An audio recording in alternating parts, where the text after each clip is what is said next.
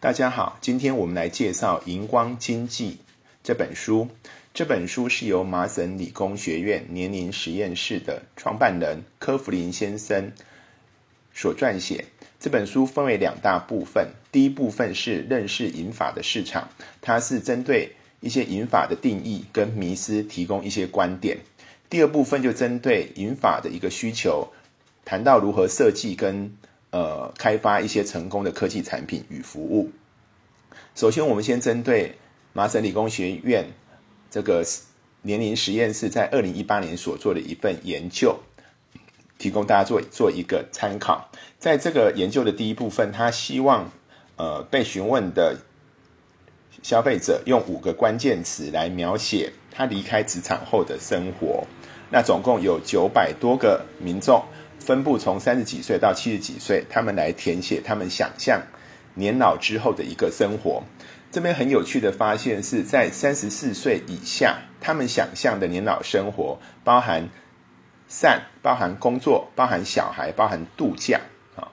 到三十五到四十九岁，他们想象的生活包含满足家庭跟快乐啊。到了五十到六十九岁，他们想象的是放松、旅游、享受跟 peace 哈。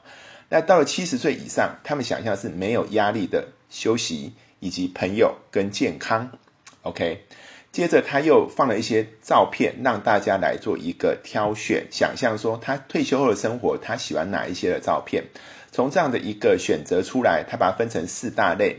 以现在来讲，他们最重视的是情感，第二是社交，都各占百分之五十以上。第三名是身体，身体他们占了二十三个 percent。第四名是财富，大概占了十个 percent。好，那他们问说，那你？到未来离职之后，你会最在意什么事情？情感还是占了五十七个 percent，第二名是身体，变成四十二 percent，第三名还是财富，大概十一 percent，第四名是社交，是六个 percent。我们可以很明显看到，情感都还是高居第一位，身体从两成三成长到四成二，社交从五成降低到六六个 percent，但财富还是维持在十个 percent。这代表什么呢？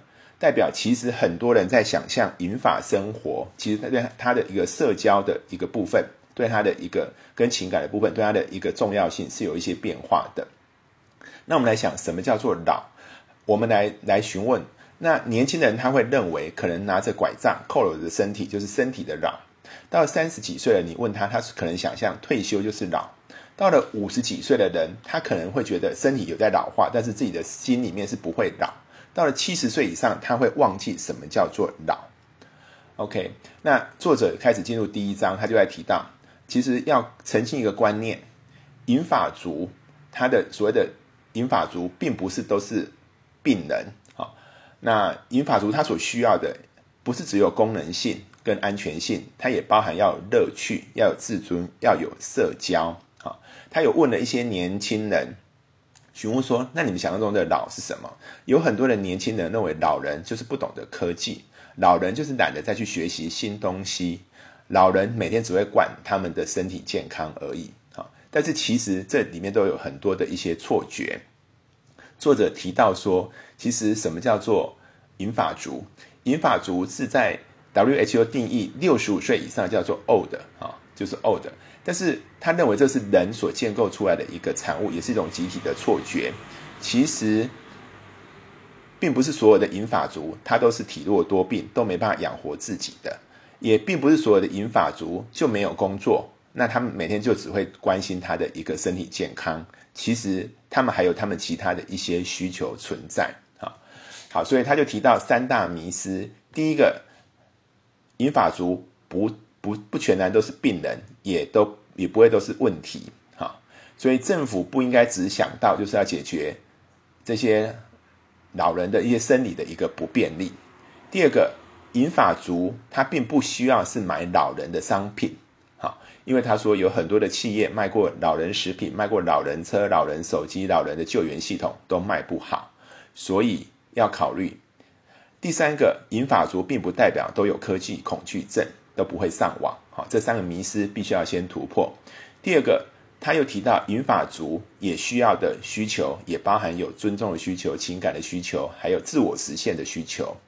他提到你必须把老人看作一个消费者。简单讲，就是银发族他也有他的一个消费的需求，而他的消费需求不是只有生理的需求，而是要从高阶的需求，包含刚刚讲的这些真善美啊，或成就啊、尊重，从高层需求找到需求之后，底层需求就会出现了。接着他又提到。熟龄的女性可能是最好的一个切入点，因为他认为五十岁以上的女性负责照顾家中的老人，也握有家中的一个决策权，他们最知道老人的需要是什么。好，所以针对这个银发族的一个需求，大家就要多倾听这个熟龄女性的声音。所以在书的第二章，他就提到，必须要从银发族想要完成的事情去进行所谓的破坏式的创新。所以他就举了一些目前在。美国已经有一些女性创业者，呃，开发了一些新的服务跟产品，给大家做个参考。譬如有一个叫做跑腿兔，它专门帮这个银发族来做家事跟维修住宅，也可以帮他们送药。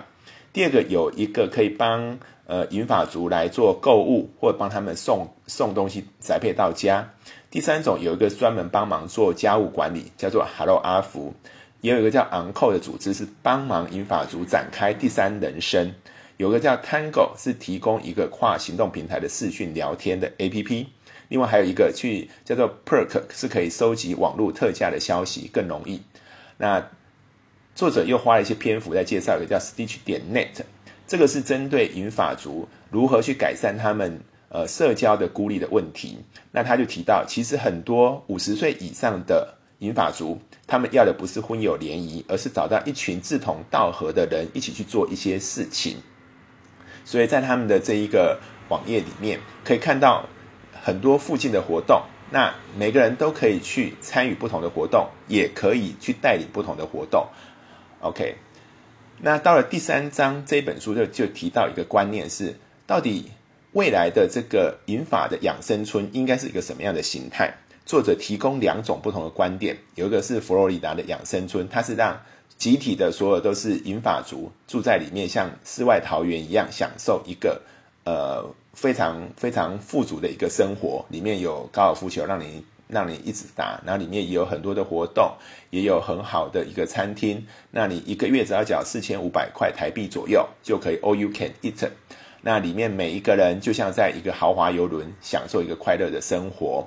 哎，作者是认为说这样的生活是很像与世隔绝，也会跟外部的其他的这个贫穷社区或者是一些有年轻人的社区会完全脱节。他并不建议这样的一个趋势，但是这个是一个趋势。好，第二个他就提到第二种的情况是，就是提供银发族再宅老化的一种社区。那它主要是应用虚拟服务网络建构的一个呃。现代村里的一个合作联盟，那这种社区有个叫做 Beacon Hill Village，就像叫灯塔山村。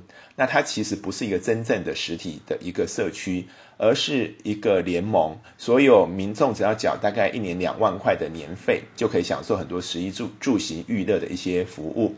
那里面可能每个社区有一两个职员，其他都是靠志工来做一个协助。美国现在听说有一百多个这样的社区。那这样的社区，它的好处是，其实你还是可以再诶再宅，当你需要的时候再去参加这些活动，需要的时候就会有人来协助你。但是这个他所面临的瓶颈就是自工招募不容易，因为这样的年轻人不会当这样的自工，年纪大人他想想要享受他自己的生活，他也不想去当自工，所以他也碰到了一些生活的瓶颈。好，简单讲，嗯，就是作者就想利用这样两种不同的引法养生村，让大家来反思。到底未来的一个银发的生活形态应该是怎么样的一个发展？哎，就也提供大家做一个参考。好，以上是呃这次第一部分的一个简单的说明，给大家做一个参考。谢谢。